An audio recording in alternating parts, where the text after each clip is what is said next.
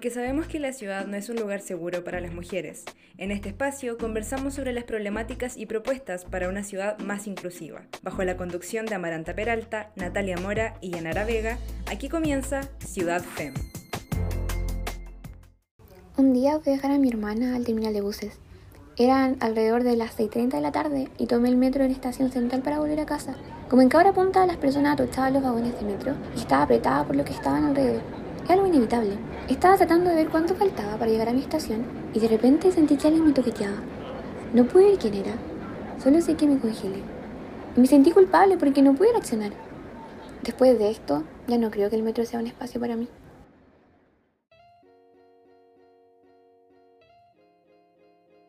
Muy buenos días a todos. Les damos la bienvenida a otro capítulo de Ciudad FEM. Hoy hablaremos con Patricia Retamal, quien además de ser docente y estudiante del doctorado Territorio, Espacio y Sociedad de la Universidad de Chile, es la cofundadora de la plataforma Ciudad Feminista. Conversaremos sobre esta organización y sobre los peligros que contrae el transporte público para las mujeres.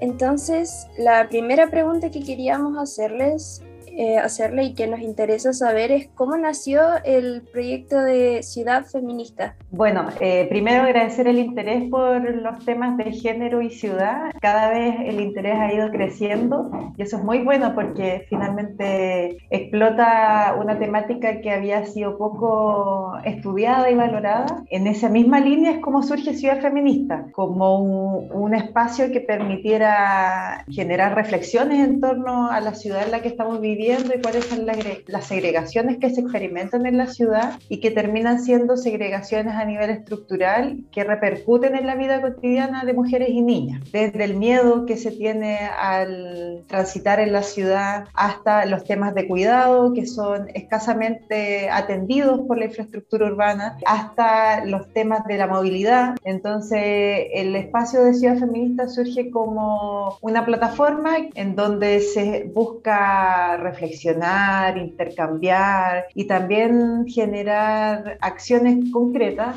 ya sea proyectos, cursos, iniciativas en los distintos territorios en donde nosotros tengamos algún vínculo particular. Y ya llevamos, nacemos también en el ímpetu de, de la, del mayo del 2018, entonces ya dijimos, ya es momento de hacer algo y en noviembre del mismo año surge la plataforma. Qué buena, súper interesante, igual que haya partido todo como desde el, desde el mayo feminista y que eso las haya empujado como a empezar esta plataforma.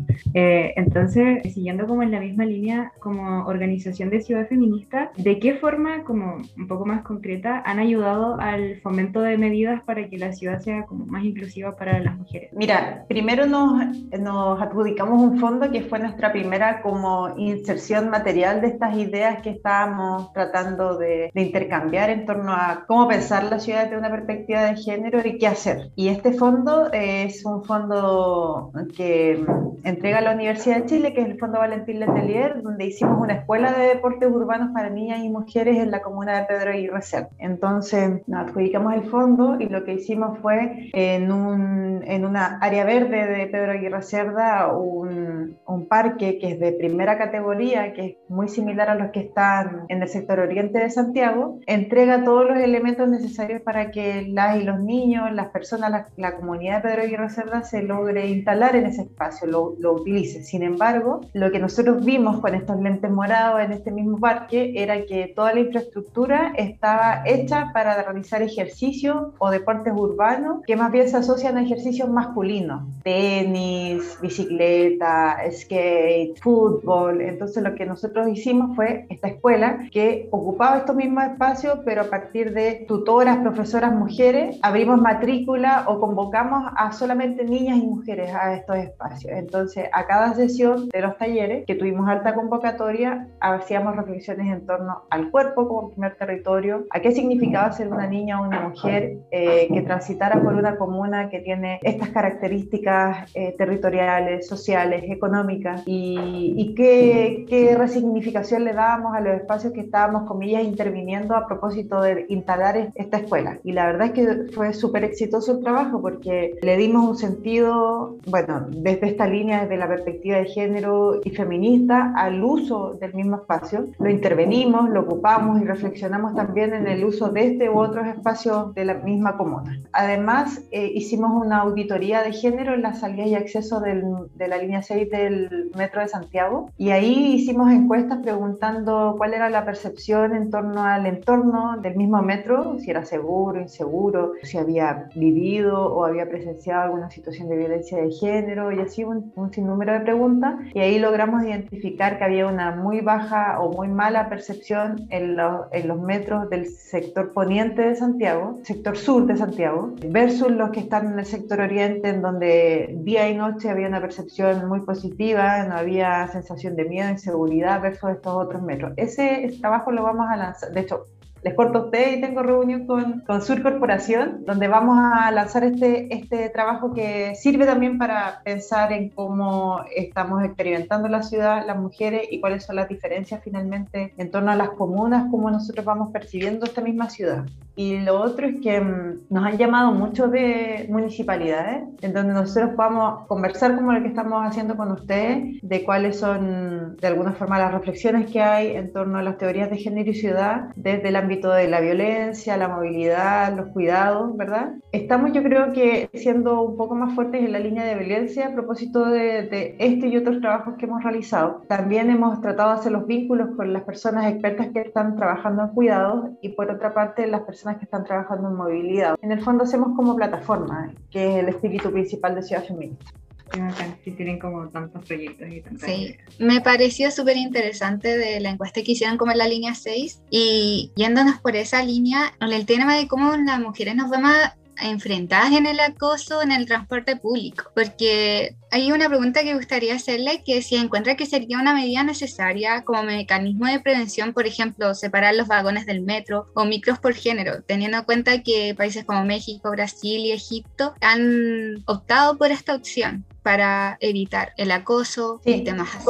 Conozco muy de cerca el ejemplo de Ciudad de México y conozco a la investigadora que evaluó este plan de vagones separados. Ella es Paula Soto, es chilena, pero está radicada en México, es trabajadora social y se dedica a los temas de geografía y género. Y a pesar de todos los prejuicios que hay en torno a estas medidas que pudiesen ser restrictivas para el uso del espacio de las propias mujeres en la movilidad, resulta que Paula Soto dio a conocer que había un descenso en las denuncias por violencia de género a propósito de la instalación de este tipo de medidas. Entonces, yo creo que cuando hay un diagnóstico muy negativo en torno a las denuncias por violencia de género en este tipo de transporte, hay que intervenir. Es como una medida de acción positiva, o sea, no vamos a esperar que a propósito del cambio cultural y la sensibilización hayan cambios tan drásticos. Cuando las medidas son tan altas o, o las denuncias son tan altas, hay que intervenir. Y este tipo de intervención finalmente es fructífero, provoca un descenso importante de las denuncias sin duda provoca otros conflictos que son, por ejemplo, que había un aumento de violencia entre las mismas mujeres al interior de los vagones, pero eso no se condice con las consecuencias que puede tener un tipo de violencia, la violencia de carácter de género, sexual, es verdad que muchas veces puede tener impactos irreparables para las víctimas. Entonces yo estoy completamente a favor. Y ya para ir finalizando igual, ¿qué es lo que usted como Patricia Retamal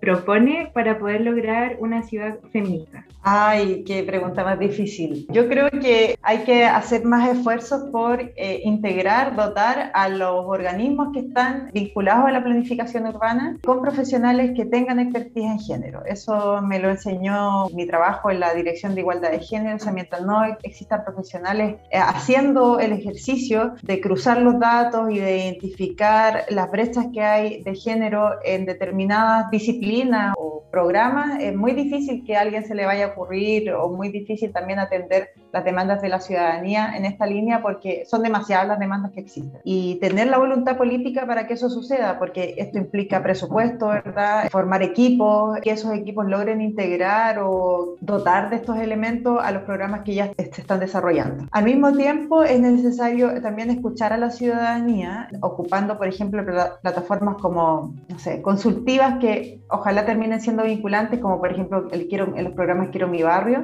identificar los problemas diferenciados entre hombres y mujeres en el uso del espacio. Lo más, lo más relevante que podría pasar en estos momentos es que los próximos planes reguladores que se estén discutiendo a nivel local tengan y recojan la perspectiva de género, ya sea a partir de iniciativas de prevención de violencia en el espacio público, es decir, no generar espacios que sean el escenario perfecto para un delito de carácter sexual, dotar de espacios de cuidado, o sea, por ejemplo, que las plazas sean espacios que sean confortables para el acceso de niñas, de niños y así las familias, entonces las mujeres no están restringidas a que el espacio de cuidado sea la cuadra o sea el hogar, sino que hay un espacio compartido en donde pueden haber muchos ojos mirando. Y por cierto la movilidad, pues la movilidad corta, la movilidad larga, también consideren que la movilidad de las mujeres no es lineal, o sea, no se va del trabajo a la casa, de la casa al trabajo, se pasa al supermercado a hacer las compras que retribuyen a los trabajos de, de cuidado del hogar, se pasan a buscar a los niños, entonces hay un movimiento en zigzag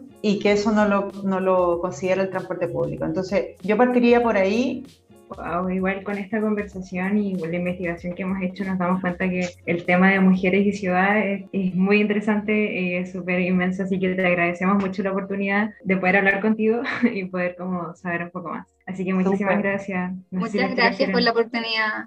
Que estés bien. Porque sabemos que la ciudad no es un espacio seguro para las mujeres. En este espacio conversamos sobre las problemáticas y propuestas para una ciudad más inclusiva. Esto fue Ciudad FEM.